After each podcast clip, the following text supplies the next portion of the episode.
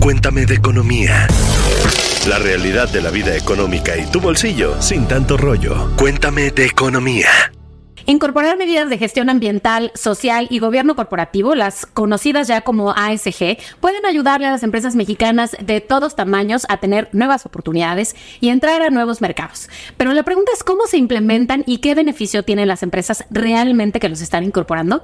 Yo soy Mónica Alfaro y hoy vamos a contestar esas preguntas en Cuéntame de Economía. Y para eso está aquí Fernanda Hernández, editora de Internacional. Hola, Fer. Hola Moni, hola nuestros escuchas. Y por supuesto tenemos un experto en la materia, Juan Carlos Recendis, socio líder de asesoría en gobierno corporativo, riesgo y sostenibilidad de KPMG en México. ¿Cómo estás? Muy bien, muchas gracias Moni. Suena como que eres la persona indicada para hablar de esto. Veamos, veamos. Platiquemos, es un tema muy muy divertido y muy amplio. Está padrísimo. Perfecto. A ver, a los pues, escuchas que no saben qué son los criterios ASG, tranquilos que lo vamos a hablar desde la casilla 1, lo vamos a explicar. Así que vamos a empezar por qué son estos criterios, qué significan las siglas y por qué nos deberían de importar, Fer. Claro, creo que cuando escuchas así criterios ASG es como eso con que se cumple, ¿verdad? Suena lejano. Sí, suena súper lejano, pero creo que todos hemos tenido en conversaciones sobre mesa o algo, estamos cada vez hablando más de temas como los derechos de las mujeres, la equidad de género, los derechos humanos, nuestros derechos laborales y también de otros temas, ¿no? Estamos hablando cada vez más de cambio climático, no sé, hace unas semanas en Acapulco tuvimos como una consecuencia muy grave del cambio climático. Para todavía no creen en el cambio climático. Exacto. Para quien no creía. Entonces, es un tema que en la agenda se está poniendo más por los, los temas ambientales y sociales. Igual eso no está tanto en la agenda pública del día a día, pero también para las empresas ya se ha vuelto cada vez más común hablar de gobierno corporativo, de profesionalizar a sus liderazgos, tal.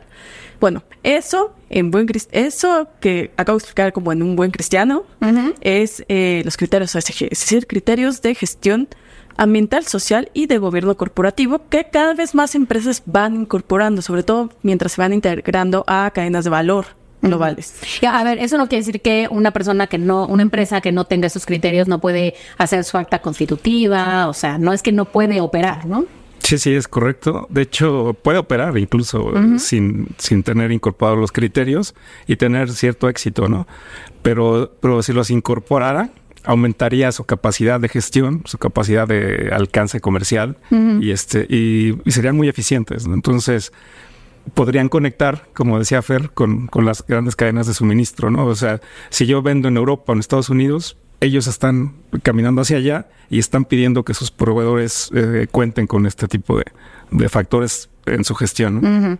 Sí, sí, como estabas diciendo, pues tampoco es algo que surgió de la nada o que no nada más viene. O sea, por ejemplo, creo que en otros continentes, en Europa, se ha avanzado mucho más en esta implementación, o creo que es ahí donde surge. Pero ¿cómo vamos en México con esto?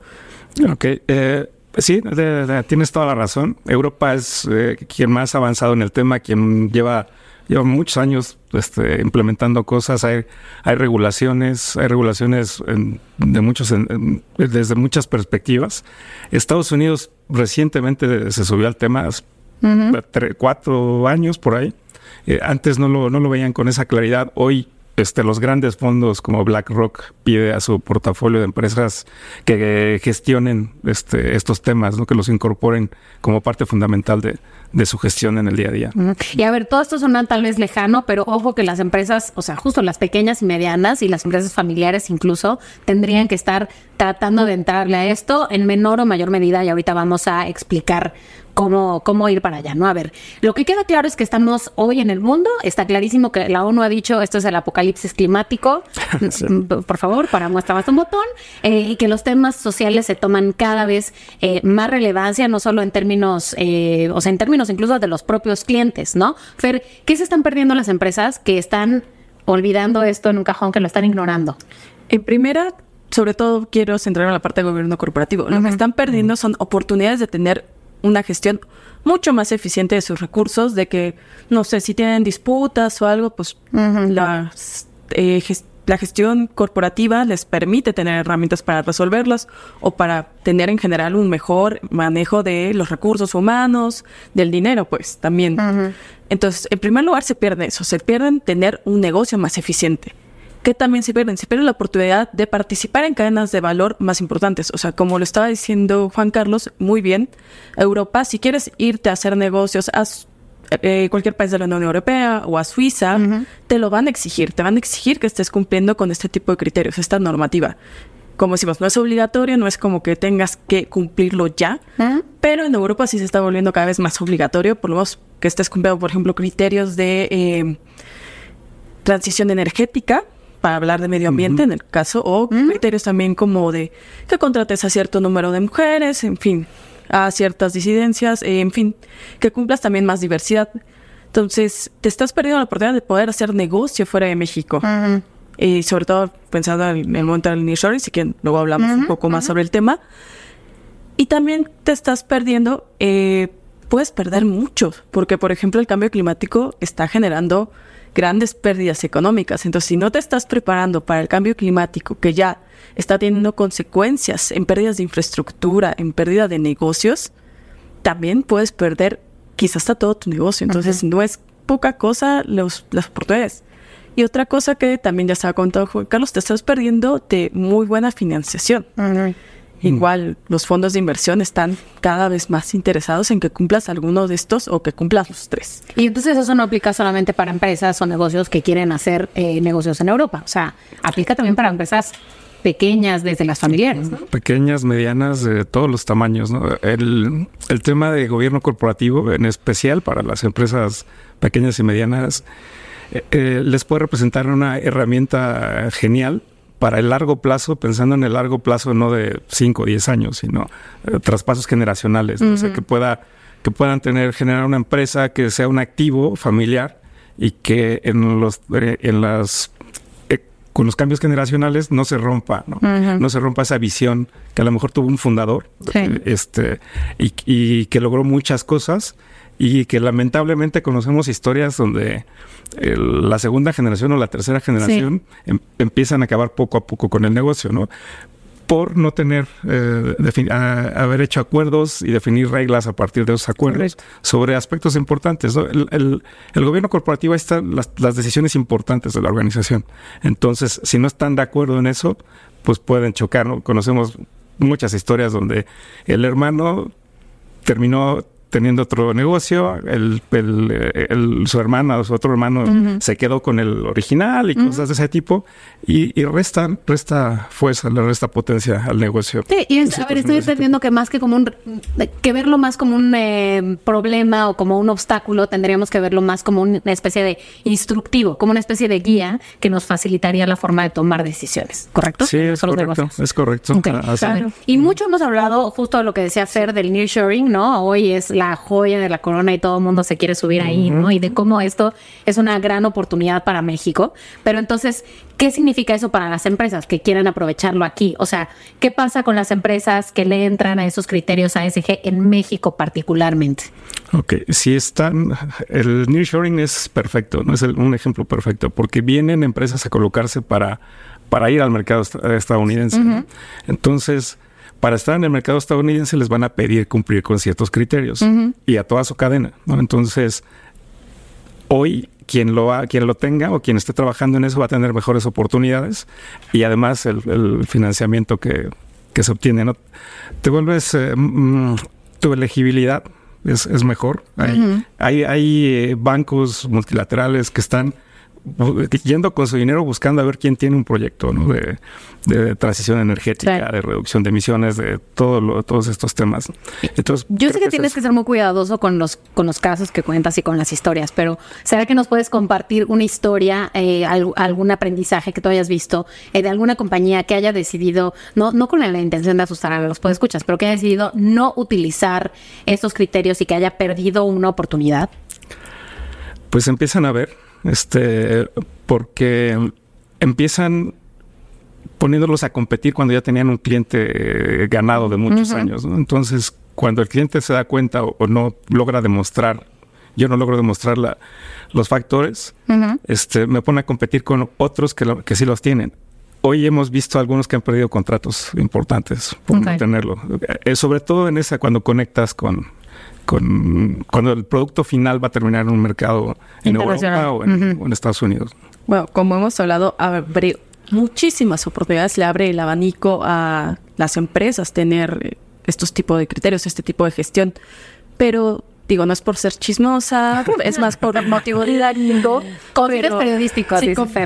Pero si nos puedes dar un, algún ejemplo, igual con mucho cuidado, no digamos nombres, de empresas que sí lo hayan hecho bien, de empresas que sí están subiéndose al tren y aprovechando la oportunidad.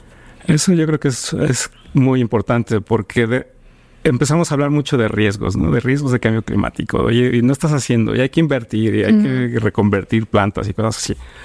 Pero hay muchas oportunidades, ¿no? Algo así para, para nuestro público, para empresas medianas. Por ejemplo, hay una empresa este, que no está en México, está en otro lugar. Te lo va a contar. Pero este lo- eh, eh, desarrollaron un modelo donde pues toda la, toda la- esa agricultura, eh, todos los productos de agric- hay un hay una este, una estadística medio terrible que el 40% de los frutas, verduras, este se echan a perder en, en- en el punto de origen. ¿no? Entonces es muchísimo. Eh, esta empresa lo que hizo fue aprovechar estos residuos, los, los fabricó y, y hizo un, este, un fertilizante or- orgánico. Ok. ¿no? Entonces creó un negocio a partir de, de, este, de, un, de, de resolver un problema ambiental o eco- ecológico. Entonces resuelve el problema y además que genera una, una empresa bastante Sí, rentable. elimina la merma y crea un nuevo, digamos, una nueva Sí. vertiente de negocio. Ok. A ver, todo esto suena muy bien, eh, pero la, pre- la pregunta es, suena, suena muy prometedor en términos de políticas, de negocio y demás, pero si yo soy una empresa pequeña, vamos a suponer, ¿no? Tal vez las medianas o las grandes están un poco más avanzadas, pero si una, una empresa pequeña o que aún no ha empezado, ¿por dónde empiezo? O sea, ¿cómo aterrizo esos criterios en mi compañía? Ok.